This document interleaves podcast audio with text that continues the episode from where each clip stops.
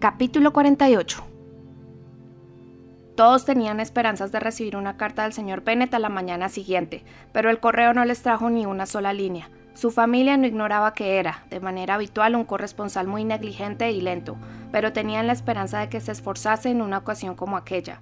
Se vieron obligados a concluir que carecía de noticias agradables que enviarles, pero incluso saberlo con certeza les hubiera alegrado. El señor Gardiner se puso en camino nada más llegar el correo.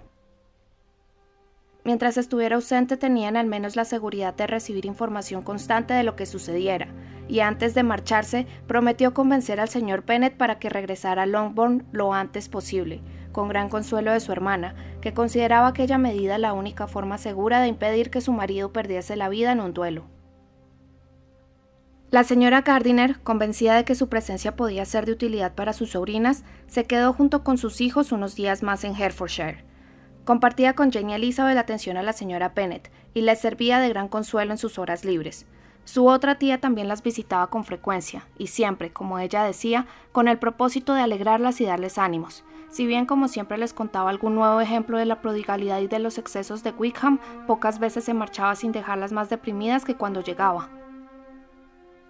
Todo Meriton parecía competir en denigrar al hombre, que tan solo tres meses atrás consideraban casi una criatura celestial. Se supo que debía dinero a todos los tenderos de la ciudad y que sus aventuras amorosas, a las que se catalogaba en su totalidad como casos de seducción, abarcaban a las familias de todos los comerciantes. Se aseguraba unánimemente que Wickham era el joven más perverso del mundo, y todos empezaban a descubrir que siempre habían desconfiado de su apariencia de bondad. Elizabeth, aún sin dar crédito a más de la mitad de lo que se decía, creía lo bastante para confirmar su convencimiento de que Lydia estaba perdida, e incluso Jane, aunque menos propensa al pesimismo, casi llegó a desesperar, sobre todo porque había pasado el tiempo suficiente para que, si los fugitivos hubieran ido a Escocia, posibilidad nunca descartada por completo, habrían recibido ya, sin duda, noticias suyas.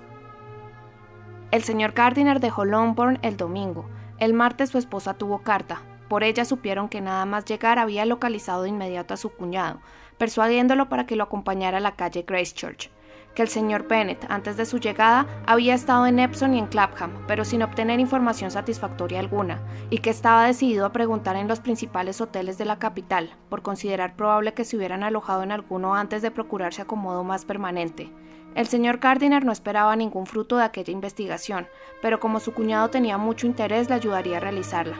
Añadía que el señor Bennett no parecía nada dispuesto por el momento a dejar Londres, y prometía volver a escribir muy pronto, Añadía además la siguiente postdata.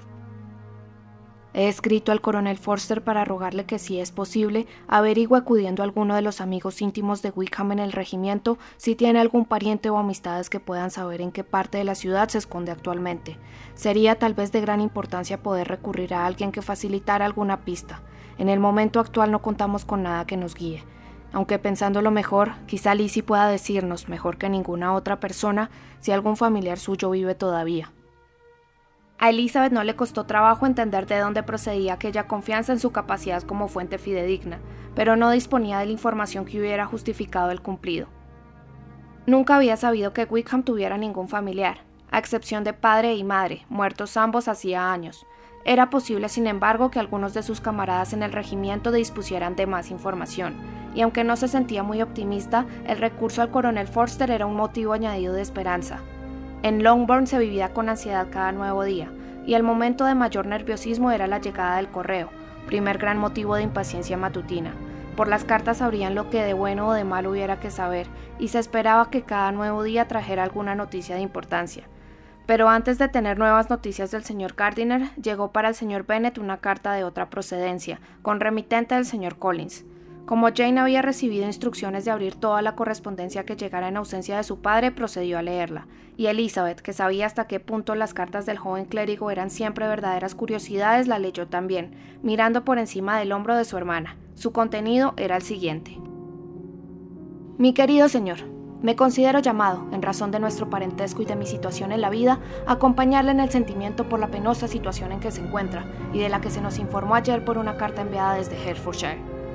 Tenga la seguridad, mi querido señor, de que la señora Collins y yo le compadecemos sinceramente a usted y a toda su respetable familia en su actual aflicción, que debe ser especialmente amarga por derivarse de una causa que no desaparece con el paso del tiempo.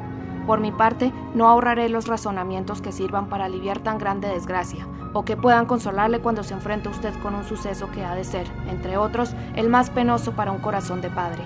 Comparada con esto, la muerte de su hija habría sido una bendición, y todavía más de lamentar, por cuanto existen razones para suponer, como me informa mi querida Charlotte, que el comportamiento licencioso de su hija procede de un exceso de indulgencia, aunque al mismo tiempo, para consuelo de usted y de la señora Bennett, yo me inclino a creer que sus inclinaciones debían de ser malas por naturaleza, ya que de lo contrario no habría cometido tamaña enormidad a edad tan temprana. Sea como fuere, es usted muy digno de compasión, opinión en la que concuerdan, además de la señora Collins, Lady Catherine y su hija, a quienes he informado de lo sucedido.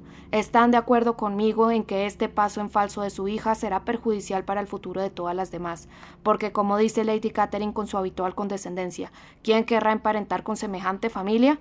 Y esta consideración me lleva a recordar además, con mayor satisfacción, cierto suceso de noviembre último, ya que de haber tenido distinta conclusión, yo mismo me hubiera visto implicado en todo su dolor y ignominia.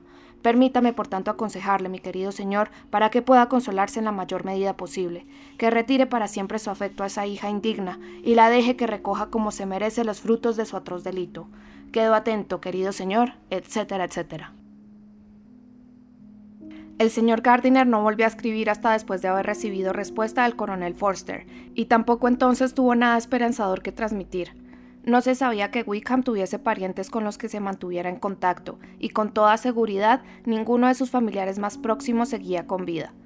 Antiguamente había tenido muchos amigos, pero desde su entrada en la milicia no parecía haber mantenido una relación especial con ninguno de ellos. No había, por tanto, nadie a quien señalar como probable fuente de noticias y dada su terrible situación económica, había un motivo poderosísimo para el secreto, además de su temor de ser descubierto por los familiares de Lidia, porque acababa de saberse que dejaba tras de sí deudas de juego por una suma muy considerable. El coronel Forster creía que harían falta más de mil libras para cubrir sus gastos en Brighton, debía mucho en la ciudad, pero sus deudas de honor eran aún más cuantiosas. El señor Gardiner no trató de ocultar aquellos detalles a la familia de Longbourn, y Jane quedó horrorizada. Un jugador, exclamó. Eso es totalmente inesperado. No tenía la menor idea. El señor Gardiner añadía en su carta que el señor Bennett regresaría al día siguiente, sábado. Desanimado por el fracaso de sus esfuerzos, había terminado por ceder a los ruegos de su cuñado, por lo que volvía con su familia y le dejaba proseguir a él la búsqueda como las circunstancias aconsejaran. Cuando se informó esto último a la señora Bennett no manifestó toda la satisfacción que sus hijas esperaban, teniendo en cuenta lo preocupada por su seguridad que se había mostrado hasta entonces. ¿Cómo? ¿Vuelve a casa sin la pobre Lidia? exclamó. No es posible que deje Londres sin haberlos encontrado. ¿Quién se tirar con Wickham y le hará casarse con ella si se marcha el señor Bennett? Como la señora Gardiner empezaba a tener ganas de volver a su casa, se concertó que saliera camino de Londres coincidiendo con el regreso del señor Bennet. El carruaje de Longbourn, por consiguiente, hizo con ellos la primera etapa del viaje y al volver trajo al señor Bennet a su hogar. La señora Gardiner abandonó Herefordshire sin resolver sus dudas sobre la relación de Elizabeth con Darcy. Su sobrina nunca había vuelto a pronunciar en su presencia aquel apellido, y su tímida esperanza de que le siguiera una carta del propietario de Pemberley no había llegado a confirmarse. Desde su regreso, Elizabeth no había recibido ninguna que procediera de Derbyshire. El triste estado de los asuntos familiares hacía innecesario cualquier otro motivo de desánimo para explicar la melancolía de Elizabeth. Nada, en consecuencia, podía conjeturarse imparcialmente a partir de aquel detalle, aunque la interesada, que para entonces sabía ya con claridad cuáles eran sus sentimientos, se percataba perfectamente de que si no conociera a Darcy, habría soportado un poco mejor la infamia de Lidia. Si hubiera ahorrado, pensaba ella, padecer de insomnio una noche de cada dos. El señor Bennet, a su llegada, dio toda la impresión de haber recuperado su habitual aplomo filosófico. Dijo tan poco como tenía por costumbre. No mencionó para nada el asunto que le había alejado de su hogar, y hubieron de pasar algunas horas para que sus hijas se atrevieran a hacerlo. Fue ya por la tarde al reunirse para tomar el té cuando Elizabeth abordó el tema, y entonces, al expresar brevemente su pesar por lo que el señor Bennet debía de haber soportado, su padre le respondió. No digas nada, ¿Quién iba a sufrirlo sino yo? Todo ha sido obra mía y era yo quien tenía que padecerlo. No tiene usted que ser demasiado severo consigo mismo, replicó Elizabeth. Haces bien en prevenirme contra ese mal. La naturaleza humana tiende tanto a caer en él. No, Lizzie, déjame por una vez en mi vida sentir hasta qué punto la culpa es mía. No temo que la impresión me abrume. Desaparecerá suficientemente pronto. ¿Cree usted que están en Londres?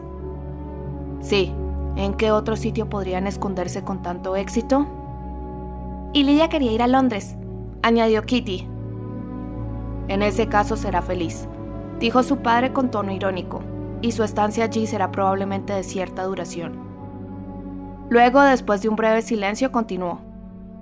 Lizzie, no te guardo rencor por haber demostrado que tenías razón al aconsejarme como lo hiciste en mayo, lo que teniendo en cuenta lo sucedido demuestra por mi parte cierta grandeza de ánimo. En aquel momento les interrumpió Jane, que venía a buscar el té para su madre. Excelente idea, exclamó el señor Bennet, que contribuye a hacer elegante el infortunio. Otro día haré yo eso mismo. Me sentaré en la biblioteca con el corro de dormir y la bata y molestaré todo lo que pueda, aunque tal vez lo retrase y espera que se fugue Kitty. No me fugaré, papá, dijo Kitty quejumbrosamente. Y si alguna vez fuese a Brighton me portaría mejor que Lidia. ¿Ir a Brighton tú? No dejaría que pasaras de Eastbourne ni por 50 libras. No, Kitty, he aprendido a precaverme, y serás tú quien sufra las consecuencias. Ningún oficial volverá a entrar en esta casa, ni se le permitirá siquiera atravesar el pueblo. Los bailes quedan absolutamente prohibidos, a no ser que acompañes a una de tus hermanas, y no podrás salir de casa sin demostrar antes que has empleado 10 minutos al día de manera racional. Kitty, que se tomó en serio todas aquellas amenazas, echó a llorar. Bueno, bueno, dijo su padre. No te aflijas tanto. Si te portas bien los próximos 10 años te llevaré a ver un desfile.